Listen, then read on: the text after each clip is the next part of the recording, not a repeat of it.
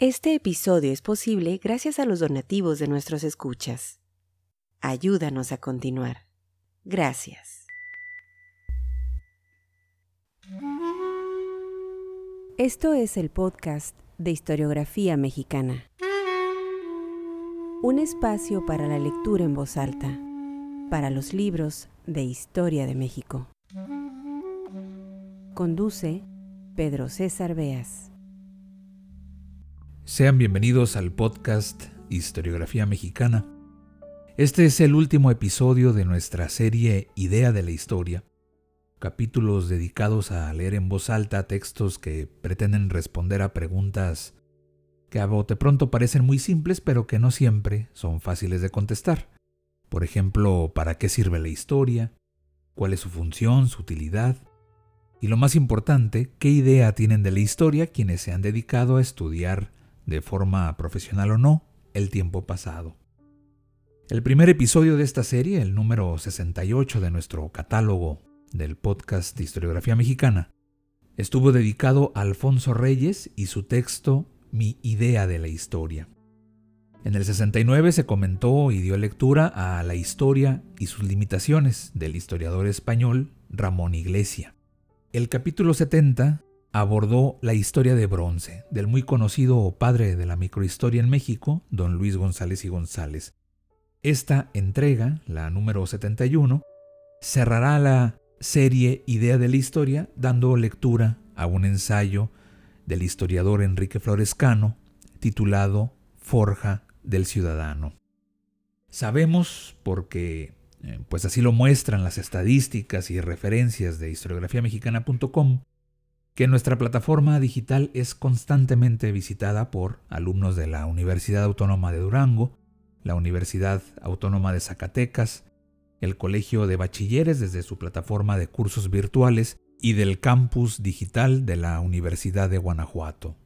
Para todos ellos, nuestro agradecimiento. Quienes hacemos posible historiografiamexicana.com, esperamos que la serie Idea de la Historia y desde luego todos nuestros episodios del podcast y los contenidos de los blogs sirvan para adentrarlos en el hermoso, muchas veces complicado, sí, pero muy apasionante mundo de la historia de México. Vamos pues a la lectura en voz alta de este episodio, el texto Forja del Ciudadano del historiador Enrique Florescano. Como es costumbre, todos los créditos, las referencias bibliográficas, las podrán encontrar en historiografiamexicana.com. Sean bienvenidos al podcast Historiografía Mexicana.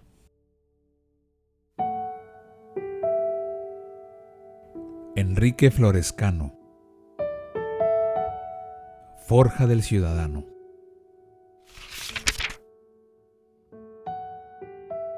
Si damos un salto de los tiempos remotos a los días actuales, advertimos que los motivos que hoy nos mueven a enseñar la historia no difieren sustancialmente de los fines que animaron a nuestros antepasados. Enseñamos a las nuevas generaciones la historia propia y la de otros pueblos para hacerlos conscientes de que son parte de la gran corriente de la historia, de un proceso que se inició hace miles de años y por el que han transcurrido pueblos y civilizaciones distintos a los nuestros. Enseñamos el pasado porque somos conscientes de que el pasado fue el modelo para el presente y el futuro. En cierta manera, el conocimiento del pasado es la clave del código genético por el cual cada generación reproduce sus sucesores y ordena sus relaciones. De ahí, la significación de lo viejo, que representa la sabiduría no solo en términos de una larga experiencia acumulada, sino la memoria de cómo eran las cosas, cómo fueron hechas, y por lo tanto, de cómo deberían hacerse. Como dice Edward Carr, hacer que el hombre pueda comprender la sociedad del pasado e incrementar su dominio de la sociedad del presente. Tal es la doble función de la historia. Conocer el desarrollo histórico de los pueblos equivale entonces a situarnos en nuestra propia circunstancia histórica.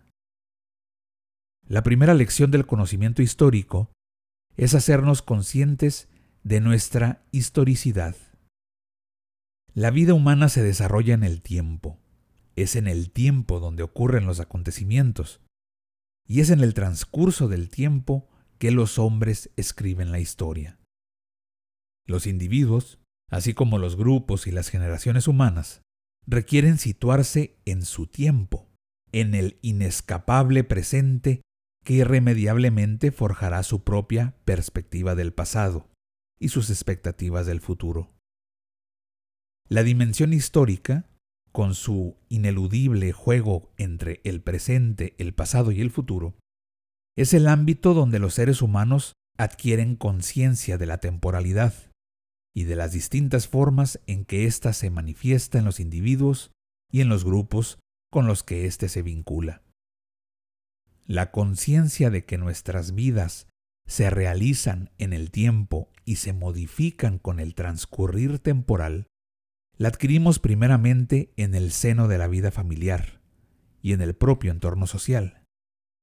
La primera noción de que el ser humano está vinculado con sus antecesores en una suerte de cadena temporal, se adquiere con los padres y los progenitores de los que éstos descienden. En el seno de la familia, el niño cobra por primera vez conciencia de que es un eslabón temporal de un grupo social, cuyos orígenes se sitúan en un pasado remoto. Es también en el seno de la familia donde se percata de las diferencias de edad y donde adquiere noción de los cambios que el paso del tiempo induce en la vida humana. Más tarde, esta percepción individual de la temporalidad se convierte en percepción social cuando el joven y el adulto entran a formar parte de generaciones, grupos y clases sociales. La apreciación de que el grupo, la tribu o la nación también cambian con el transcurso del tiempo aparece cuando el individuo se inserta en la vida social de un momento histórico.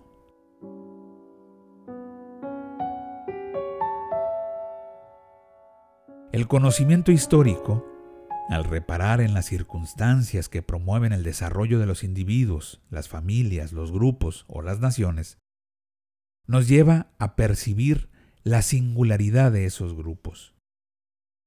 El conocimiento histórico enseña que desde los tiempos más remotos, los seres humanos se organizan en grupos, tribus, pueblos y naciones dotados de un sentimiento de solidaridad e identidad.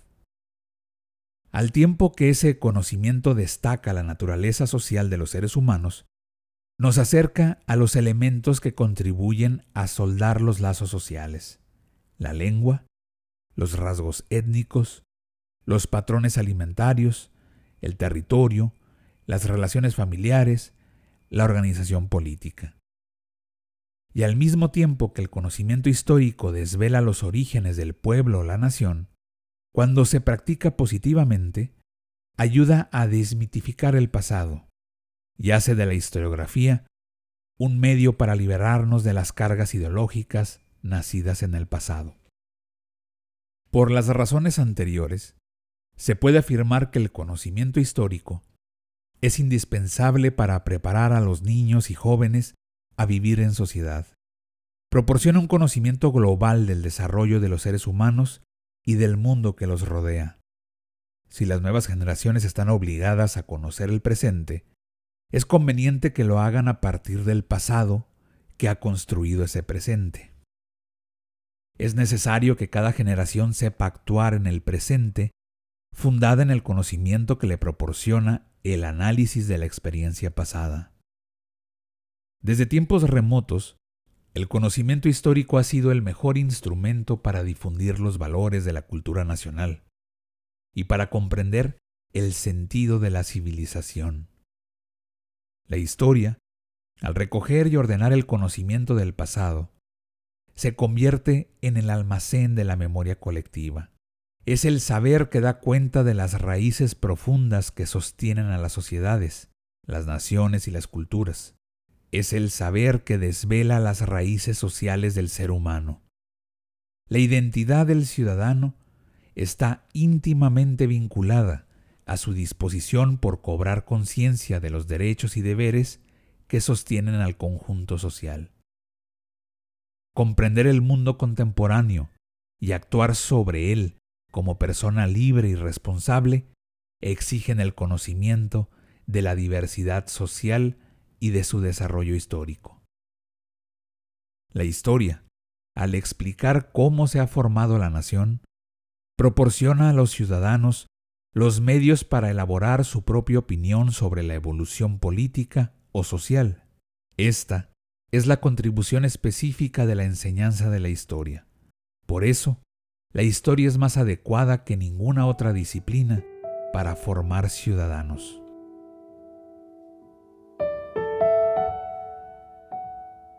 Forja del Ciudadano, Enrique Florescano.